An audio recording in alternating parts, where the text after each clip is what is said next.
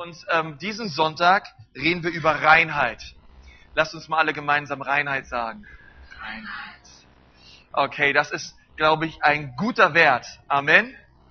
Ja, es ist ein guter Wert ähm, und es lohnt sich, sein Leben auf diesen Wert zu stellen. Und ich möchte am Anfang, bevor ich bete, euch eine einfache Definition geben, was Reinheit bedeutet. Reinheit bedeutet, frei zu sein von Verunreinigungen. Und ich möchte mit uns beten. Herr Jesus, ich danke dir von ganzem Herzen für deine Gegenwart an diesem Ort. Und Jesus, wir erheben dich, wir preisen und wir rühmen den Namen Jesus in unserer Mitte. Und Jesus, ich danke dir, dass du jetzt hier bist und dass du dich offenbarst. Und ich danke dir, Jesus, dass du unsere Herzen jetzt aufmachst, Herr. Herr, damit wir das empfangen, Vater, was von dir kommt. Und Jesus, ich bete in deinem Namen, dass alles verschwindet aus diesem Raum, was stört, in dem Namen Jesu. Herr, wir beten, dass deine Gegenwart kommt ganz stark auf uns, in dem Namen Jesu. Amen. Amen. Ich habe auch den Eindruck, gerade als ich gebetet habe, dass hier ein Mann sitzt und du glaubst nicht, dass Jesus Gott ist. Und Gott möchte sich dir offenbaren durch Jesus als Gott. Das nur so nebenbei. Okay, wir haben, ähm, es gibt eine, eine Sache, die nennt man Mysophobie. Wer von euch weiß, was das ist? Okay, das ist eine Ansteckungsphobie. Ähm, es ist, ist eine krankhafte und übersteigerte Angst vor Kontakt mit Schmutz oder der Ansteckung durch Bakterien und Viren. Ich habe so einen Freund in Berlin, der wäscht sich alle 15 Minuten die Hände. Und der ist total vorsichtig. Also der gibt in der Gemeinde kaum jemanden die Hand, weil er hat so diese Mysophobie, er hat so total, also er will nicht irgendwie, dass seine Hände schmutzig sind. Kennt ihr auch so Leute, ja, die total oft die Hände waschen, ja, 50 äh, Mal am Tag und dementsprechend sind die ganzen Hände auch ganz vertrocknet und ähm, Jesus macht frei davon. Ja, das ist erstmal eine gute Botschaft. Aber ähm, ähm, gerade als ich, als ich in Amerika war auch, da gibt es ähm, so eine Spender, fast an jedem Waschbecken, so ein antibakterielles, so ein Infektionsmittel, was 99% der Bakterien tötet an der Handfläche. Ja, und die Amis, die hauen sich das immer rauf, die haben das in den Taschen, die haben das überall. Sie wollen einfach frei sein von Schmutz. Das ist noch viel überzogener als in unserer Kultur. Ja.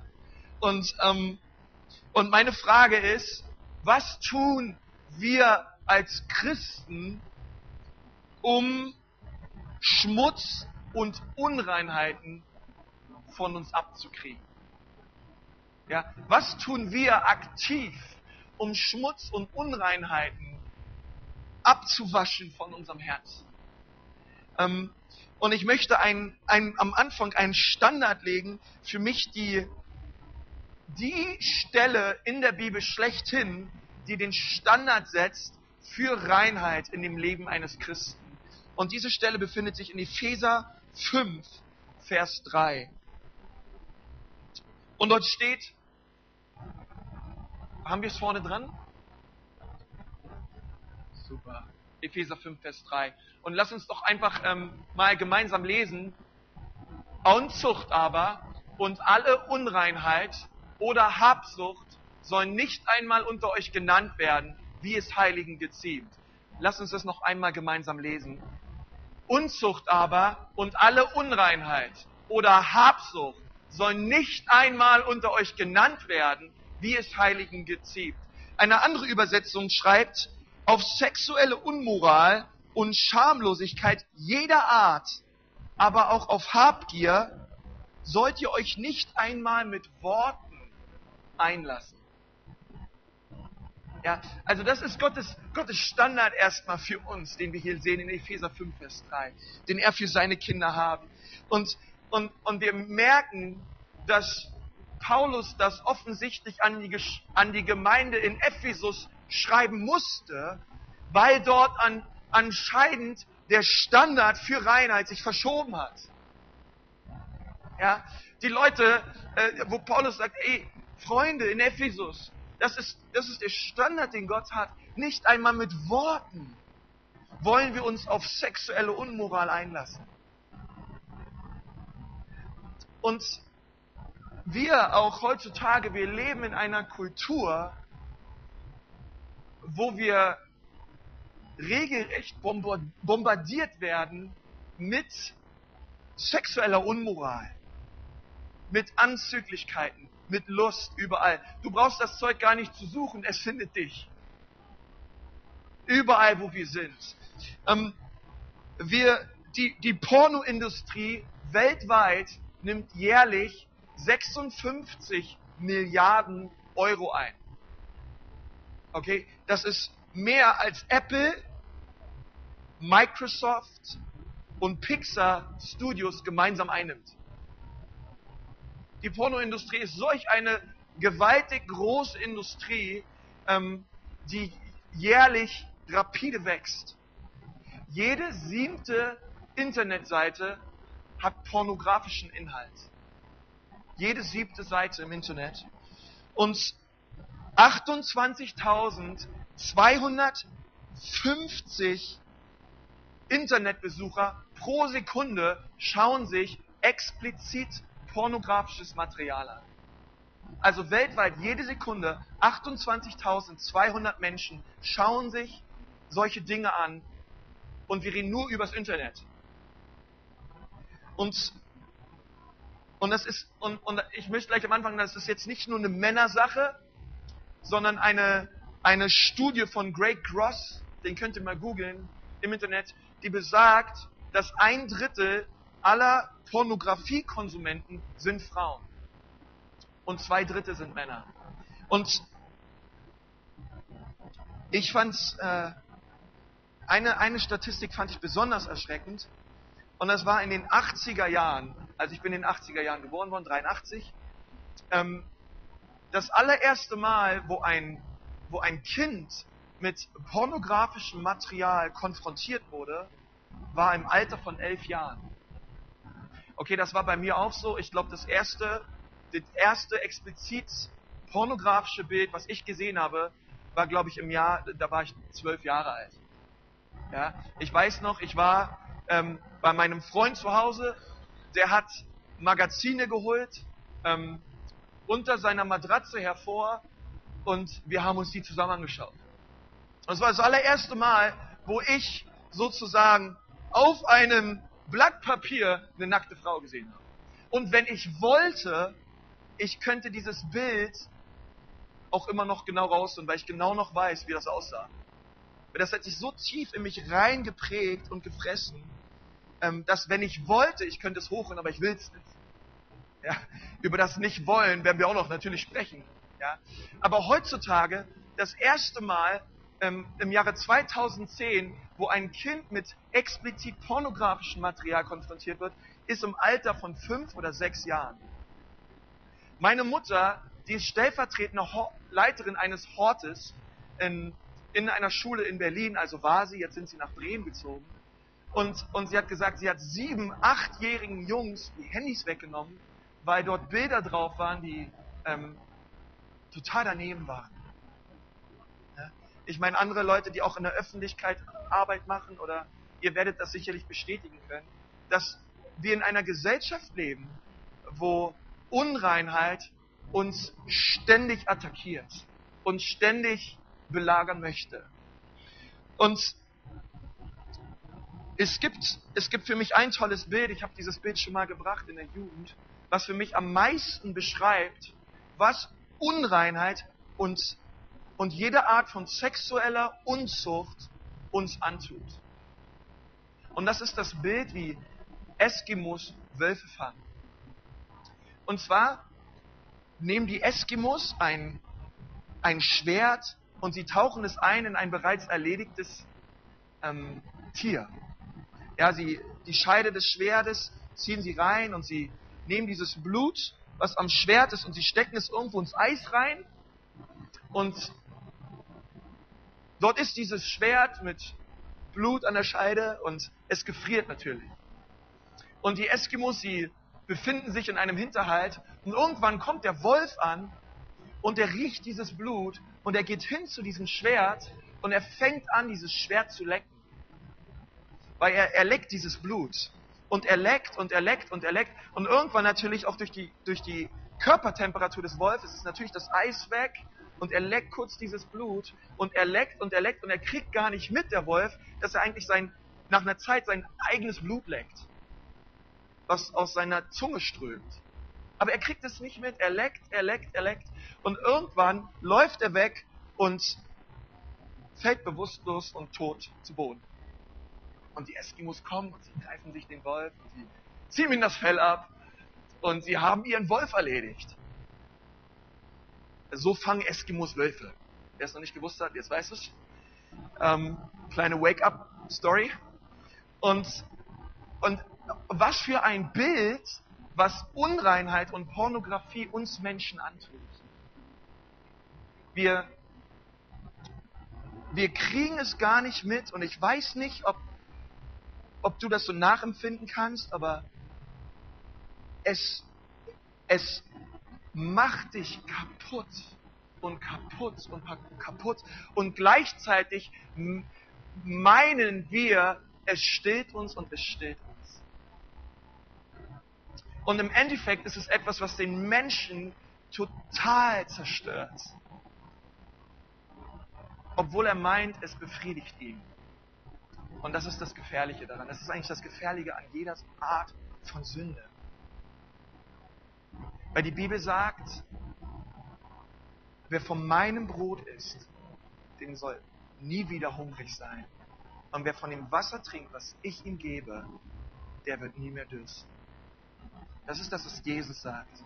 Und jede Quelle, die außerhalb ist von dem Strom Gottes, von dem, was Jesus uns schenken mag als seine Kinder, ich möchte sagen, es ist es wirkt sich mehr oder weniger immer zerstörerisch auf, aus auf uns. Und wir, ähm, und wir leben so in dieser Gesellschaft, wo wir merken, dieser, dieser Wert der Reinheit, der ist total verloren gegangen. Wie die Leute in den 60er Jahren ähm, rumgelaufen sind, ja, äh, und wenn sie also wie sich auch schon allein, wie sich, wie sich der Wert so gewandelt hat, was es, was es bedeutet, ähm, einfach in der, schon allein, wie man miteinander redet, wie man sich gibt, wie man sich anzieht. Wir merken einfach auch im Jahr, das, das geht immer mehr bergab.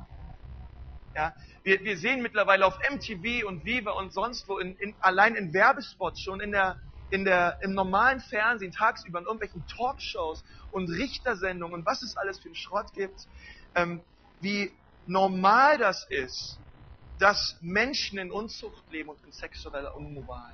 Es wird noch viel mehr gefördert, hat man den Eindruck. Ja. Und, und wir wollen heute Morgen einfach nochmal gemeinsam schauen, ey, was sagt die Bibel? Was ist der Standard der Bibel? Und wie können wir diesen Wert neu in unserem eigenen Leben wieder aufrichten? Jesaja hat einmal gesagt, in Jesaja 6 steht, ich bin ein Mann mit unreinen Lippen und ich lebe inmitten eines Volkes mit unreinen Lippen. Und, und ich denke mir, hey, wenn das schon Jesaja sagt, als ein Prophet des Herrn, der schon sagt, ey, Herr, ich bin schon unrein, Herr, ich bin schon, ich habe unreine Lippen, Herr, ich habe ein unreines Herz und ich wohne inmitten eines Volkes, was unrein lebt.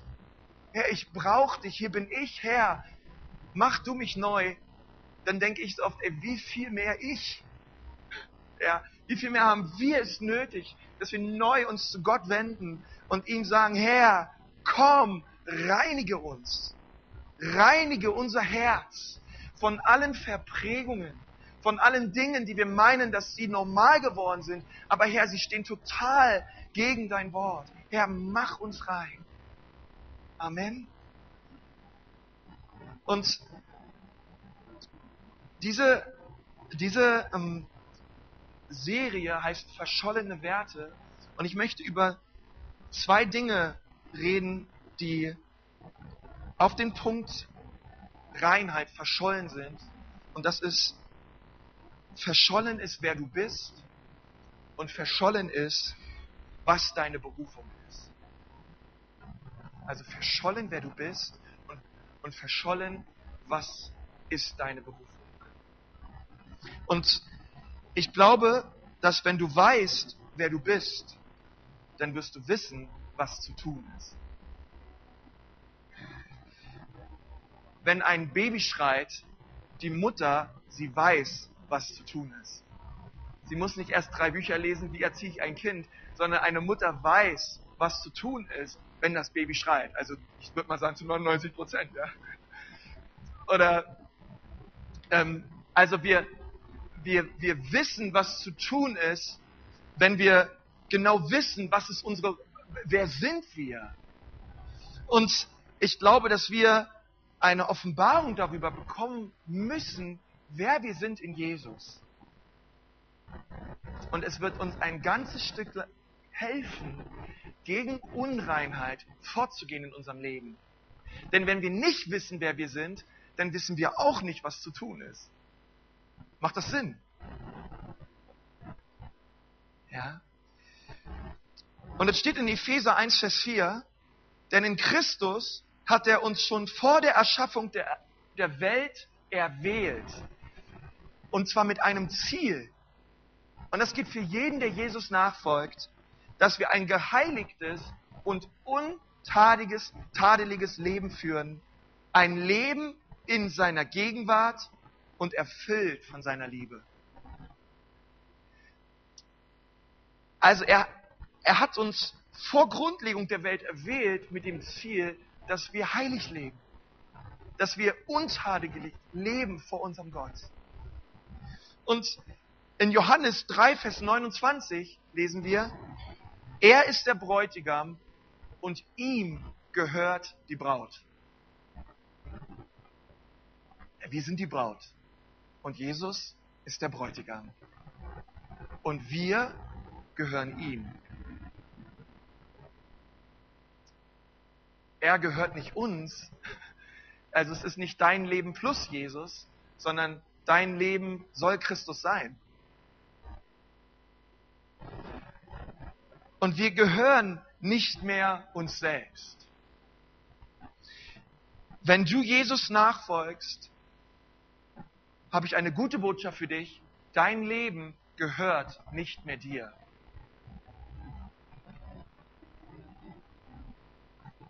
Du wurdest erkauft durch das Blut von Jesus.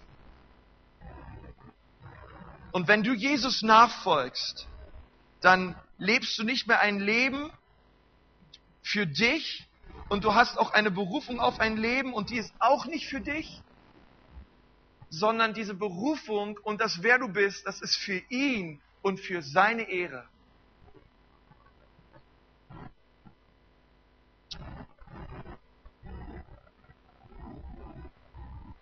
Die Frage ist, wozu hat Gott dich berufen? Und ich gebe dir eine Antwort.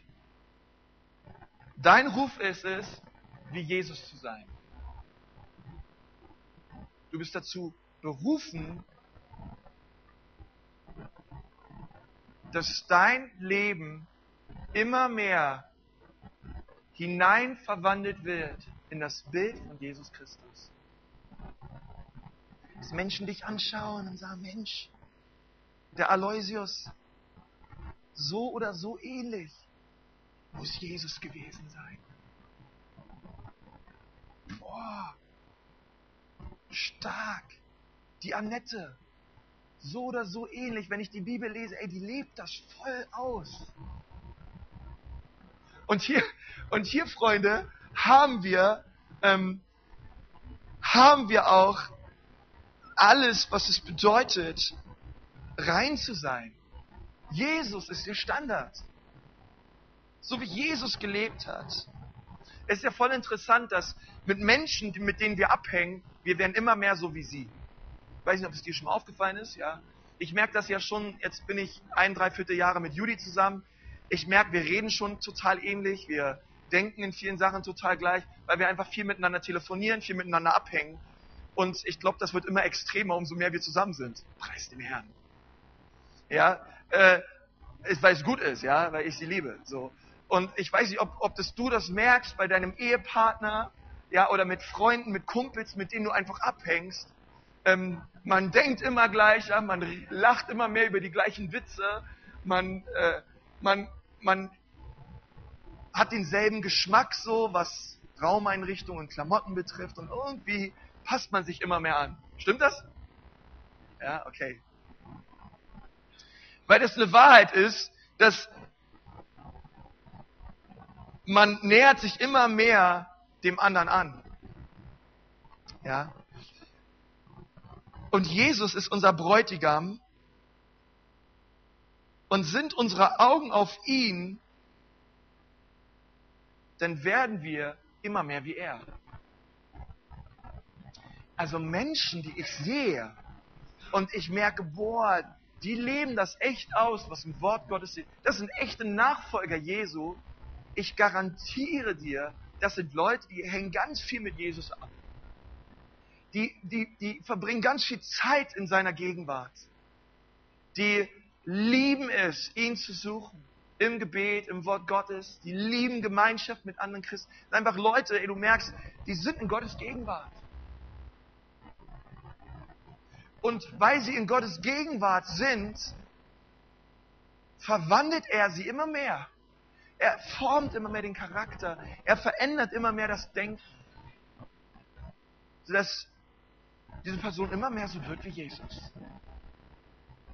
Und das wünsche ich mir so für mein Leben. Ist hier noch irgendeiner, der sich das auch wünscht? Ja. Wow. Das ist total stark.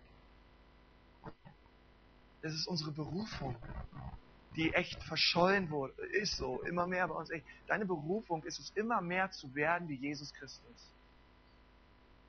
Und ich sage, es ist das allertollste Leben, was es gibt. Ihm nachzufolgen und das so zu wollen. In Hebräer 12, Vers 2 steht, dass er der Anfänger und Vollender ist unseres Glaubens.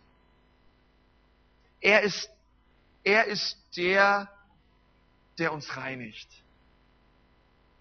Wisst ihr, ich, ich denke immer so an mein eigenes Leben und, und der Standard, den Jesus setzt in der Bibel, das, was wir lesen über Reinheit, ähm, das, das möchte ich haben für mein Leben. Ich möchte, wisst ihr, ich möchte mich nicht vergleichen mit Frau Müller von nebenan und wie sie Reinheit lebt. Ich möchte mich nicht vergleichen mit Dieter Bohlen und Co., ja. Äh, das ist nicht der Standard. Ja, das ist nicht das, das ist nicht das, nicht Hans und Franz von gegenüber. So wie die leben, so ist das schon okay, weil jeder so lebt. Sondern das, was, das, was Jesus sagt in seinem Wort. Jede Art von Sexueller Unmoral soll nicht einmal unter euch genannt werden. Nicht einmal. Und ich möchte mit euch einen, einen weiteren Vers anschauen, der steht in Johannes 14. Lass uns mal, mal gemeinsam hingehen. Vers 21. Einer meiner absoluten Lieblingsverse.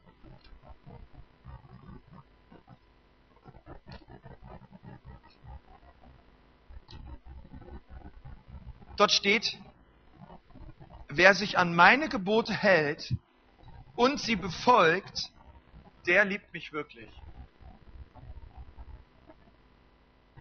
Und dann lesen wir in Vers 23, Jesus gab ihnen zur Antwort, wenn jemand mich liebt, wird er sich nach meinen Worten richten. Mein Vater wird ihn lieben und wir werden zu ihm kommen und bei ihm wohnen. Jesus sagt uns, was wahre Liebe bedeutet.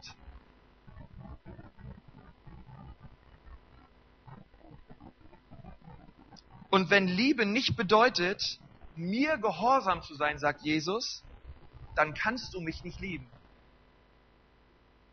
Also es gibt keine Liebe zu Gott losgelöst von Gehorsam. Also wir können nicht sagen, dass wir Gott lieben und sind gleichzeitig ungehorsam gegenüber dem, was er sagt. Sondern wir lieben Gott, indem wir ihm gehorsam sind. Er ist total wichtig, dass wir das verstehen. Gott ist unser Ausdruck, unsere, unsere Liebe zu Jesus drückt sich darin aus, inwiefern wir im Alltag gehorsam sind gegenüber dem, was er sagt. Und, und ich glaube, dass wenn der Feind kommt, in Zeiten der Versuchung, dann sollten wir das Wort Gottes sprechen und sagen, ich habe seine Gebote und ich werde sie halten. Ich liebe Jesus, Feind verschwinde. Und wir sprechen das Wort Gottes aus, laut aus, in den Zeiten, wo wir versucht werden. Wisst ihr, wir hatten mal bei uns ähm, auf dem Seminar einen, einen Missionar, der kam aus den Philippinen. Und er hat immer erzählt, wie er dort große evangelistische Veranstaltungen hatten, hatte. Und nach den Veranstaltungen hat die Gemeinde, die das ausgetragen hat, ihnen immer ein Hotelzimmer besorgt. Und in den Philippinen ist es an vielen Orten ähm, üblich, dass wenn du dir ein Hotelzimmer bestellst, du kriegst automatisch zwei Prostituierte dazu. Und, ähm, und er hat immer die Prostituierten mit auf sein Zimmer genommen, hat die mal aufs Bett gesetzt, hat die so total verwöhnt mit Essen und so. Und dann hat er ihnen das Evangelium von Jesus Christus erzählt. Und er hat gesagt, wisst ihr, ihr Lieben, ich hätte eigentlich mit denen sonst was machen können. Ich war weg von meiner Gemeinde, ich war weit weg von meiner Frau, niemand kennt mich, keiner weiß, was in diesem Raum abgeht. Aber es gibt einen, der sieht und der weiß alles. Und das ist Gott. Und deswegen ist es ein ganz, ein ganz wichtiger Punkt, den wir wissen müssen für unser Leben, wenn es um Unreinheit geht. Wir leben unser Leben vor Gott und nicht vor Menschen. Weil wenn du dein Leben vor Menschen lebst, wirst du immer wieder reinfallen.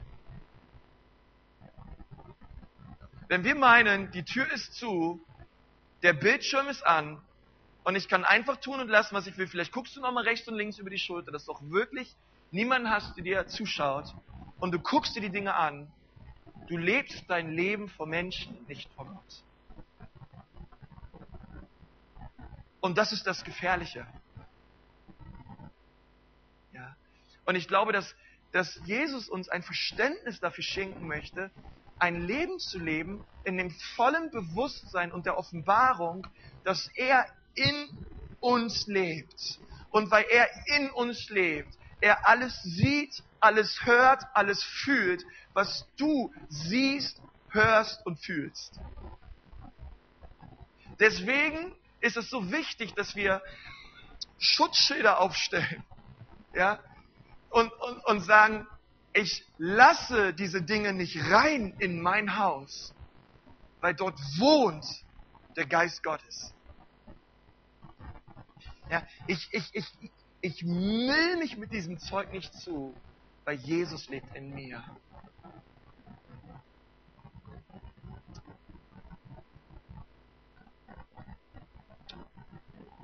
Und wisst ihr, ich finde einen ganz wichtigen Aspekt, Lust zu widerstehen bedeutet, Jesus zu lieben. Und ich sage euch, also es ist, es ist kein Mensch in diesem Raum, der noch nicht attackiert wurde, auf massivste Art und Weise.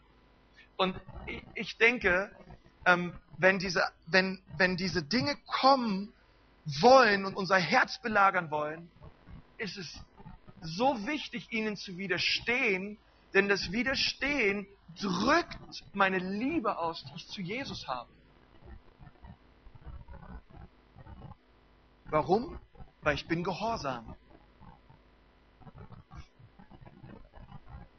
jeder Aspekt des Gehorsams drückt unsere Liebe aus zu Jesus. Es ist nicht nur zu sagen, Jesus, ich liebe dich, sondern es ist zu sagen, ich lebe ein Leben im Gehorsam zu Jesus. In Hiob 31, Vers 1, vielleicht können wir den nochmal gemeinsam aufschlagen. Ähm, und das ist war, seitdem ich, seitdem ich 15, 16 Jahre alt war, ein ganz, ein, ein ganz entschiedener ähm, Vers für mein Leben. Lass uns den mal gemeinsam lesen. Mit meinen Augen habe ich einen Bund geschlossen, niemals ein Mädchen lüstern anzusehen. So, ne? Und die Mädels können sagen, Jungs, ähm, aber das ist für mich eine, eine, eine absolute Schlüsselstelle. Hiob 31, Vers 1. Ich sage mir, Herr Jesus, ich möchte einen Bund schließen mit meinen Augen, auf kein Mädchen lüstern zu schauen. Herr, bewahre mich davor. Und ich habe in der, in, in der Vorbereitung dieser Predigt ein, ein, ein Versprechen gegeben und habe gesagt, Herr Jesus Christus, ich möchte, bis du wiederkommst, wir wirklich in keinster Art und Weise irgendein Bild anschauen im Internet mit nackten Frauen oder mit pornografischem Inhalt, wie auch, wie auch immer. Jesus, ich, ich will das nicht. Ich lege mich fest. Ich treffe eine Entscheidung. Ich möchte auf keine Frau lüstern schauen.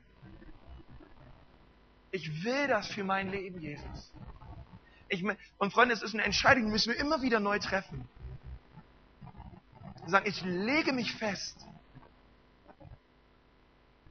Und, und ich glaube, dass wenn wir diese Entscheidung treffen, sie wird angefochten werden, aber ich glaube, wenn wir daran festhalten, werden wir wirklich starke Früchte sehen in unserem Leben. Weil es gut ist, rein zu leben weil es gut ist, sein Herz frei zu halten von Verunreinigungen jeglicher Art. Herr, ich setze mich fest in meinem Leben. Ich möchte Lust und sexueller Unmoral keinen Raum geben. Das wäre total stark, oder? Und ich glaube, dass Jesus uns dabei hilft. Wisst ihr, wenn, und ich, ich habe dort in, im Laufe meines Lebens schon einiges mitbekommen und habe auch schon so einige Gespräche geführt, wo Menschen in Ehebruch gefallen sind. Ja, Mann oder Frau ist egal. Ähm, sie fremdgegangen sind, Ehebruch begangen. Und ich möchte euch sagen, Freunde, der Ehebruch fängt nicht an mit dem Vollziehen von Geschlechtsverkehr mit einem anderen Menschen.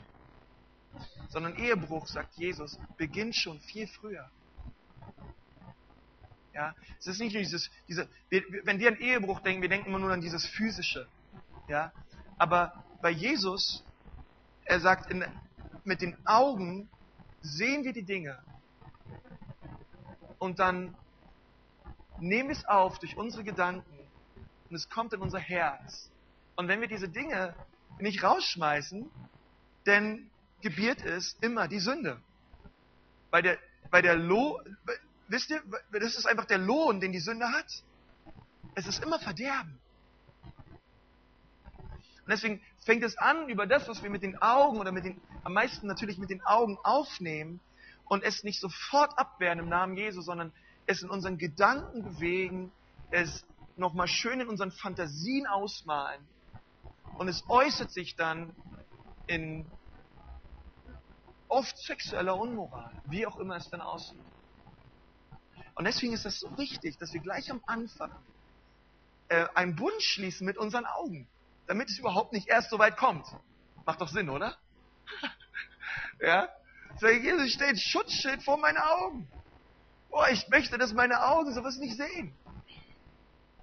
Ich habe ähm, und mit der Zeit, man, man wird da drin auch geschult, wenn man das so durchzieht. Das ist total stark. Man schaut, man schaut einfach anders.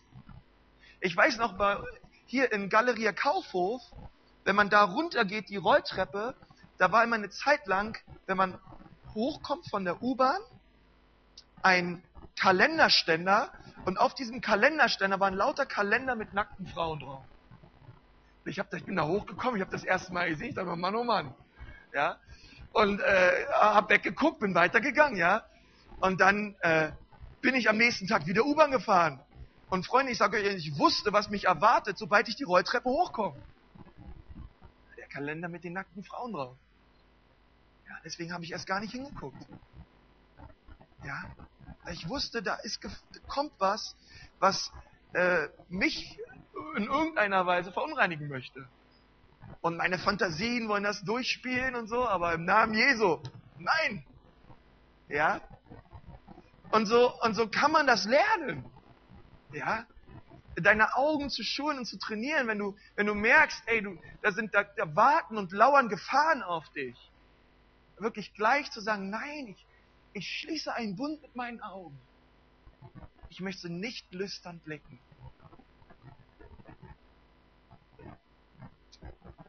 Und Jesus möchte uns helfen, das Tor deiner Augen zu schließen. Vor Dingen, die du einfach nicht aufnehmen sollst in dein Herz. Amen. Preis dem Herrn. Und ich möchte euch sagen, ich habe es nicht immer geschafft. Ja, und es ist ein Kampf. Es ist nicht nur der Kampf eines jeden Mannes, es ist auch ein Kampf einer jeden Frau, der auch oft auf anderen Gebieten herrscht.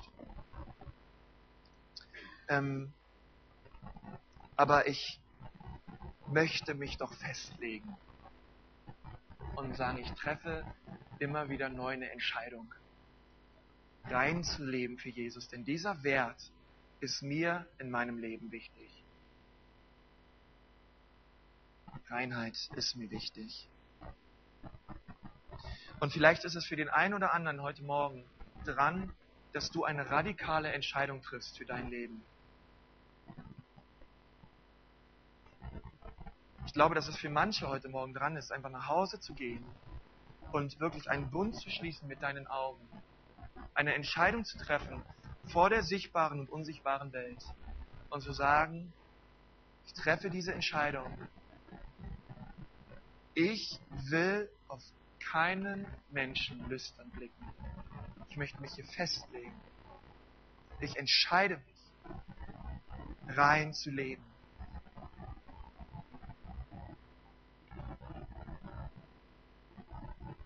Ich werde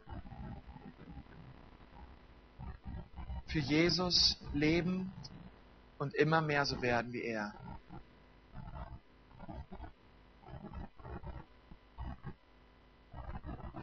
Und wir erklären der Unreinheit in unserem Leben den Krieg. Für einige von euch ist es vielleicht wichtig, vielleicht, dass du dich mit deinem Ehepartner hinsetzt und bekennst, Dinge aussprichst.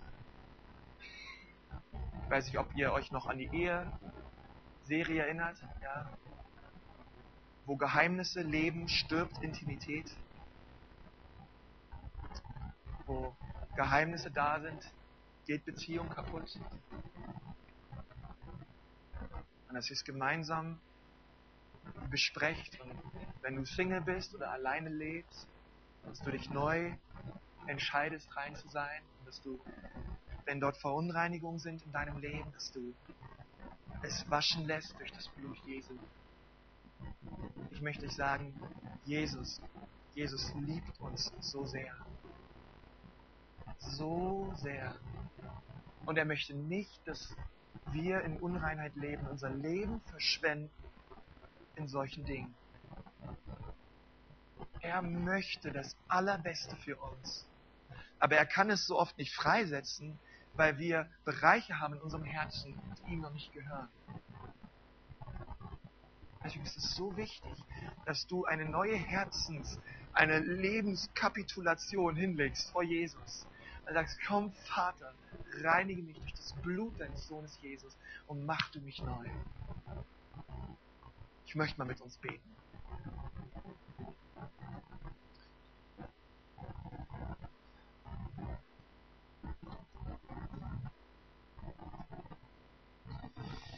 Herr Jesus, ich danke dir von ganzem Herzen für jede Person, die in diesem Raum sitzt. Und ich bitte dich, Jesus, dass du den Wert der Reinheit neu aufrichtest in unserem Leben. Jesus, wir wollen Reinheit, Herr. Und wir erklären Krieg der Unreinheit in unserem Leben. Herr, wir wollen von ganzem Herzen leidenschaftlich dir nachfolgen. Herr, und da soll nichts im Weg sein, was uns trennt von dir. Und ich bete jetzt, Jesus, durch deinen Geist, dass du meine Geschwister hier, dass du auch mich einmal mehr neu überführst von Unreinheiten in unserem Leben. Ich bitte dich, Herr, dass du jetzt das Licht anmachst in unserem Herzen und dass du uns Bereiche zeigst in unserem Leben, Herr. Herr, wo wir in Unreinheit leben. Herr, dort, wo wir Kompromisse eingegangen sind. Herr, bitte zeig es uns auf und verändere unser Herz. Denn Jesus, wir wollen immer mehr werden wie du. Immer mehr werden wie du. Immer mehr werden wie du. Und ich würde es gut finden, wenn wir jetzt kurz eine Zeit der Stille haben, ähm, wo du vielleicht dort an deinem Platz jetzt eine Entscheidung triffst für dein Leben. Wenn du schon, wenn du schon mal jetzt sagst, Jesus, ich will das was ich heute Morgen gehört habe, ich will, dass es aufgeht in meinem Herzen. Ich will das, Jesus. Dann, bevor du hier rausgehst, dann, dann, dann triff jetzt eine Entscheidung so und bring das nochmal zu Jesus. Nimm uns kurz Zeit, einfach ruhig sind vor Gott.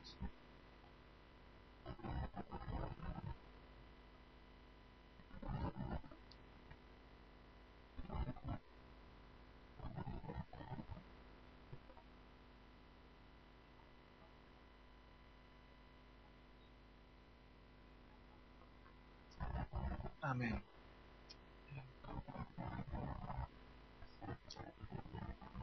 Halleluja.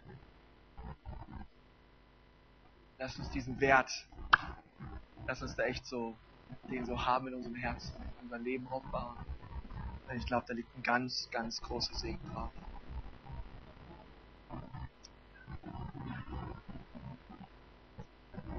Preist mir, Herr wenn du hier bist und du sagst, Konsti, ich habe ein Problem mit Unreinheit in meinem Leben, ähm, es ist ganz wichtig, dass du es bekennst. Dass du es aussprichst, dass Dinge, die im Verborgenen sind, ans Licht kommen. Und wenn du niemanden hast, der, ähm, mit dem du reden kannst, dann kannst du gern zu mir kommen.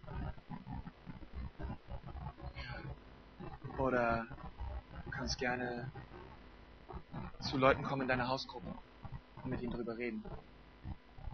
Am besten jungen Männer zu Männern, Frauen zu Frauen. Ja. Aber vertrau dich jemanden an. Wir haben ganz liebe Leute hier und die dann auch gern mit dir beten wollen. Ja. Also, lass uns aufeinander zugehen und die Sachen wirklich gemeinsam im Gebet tragen. Amen.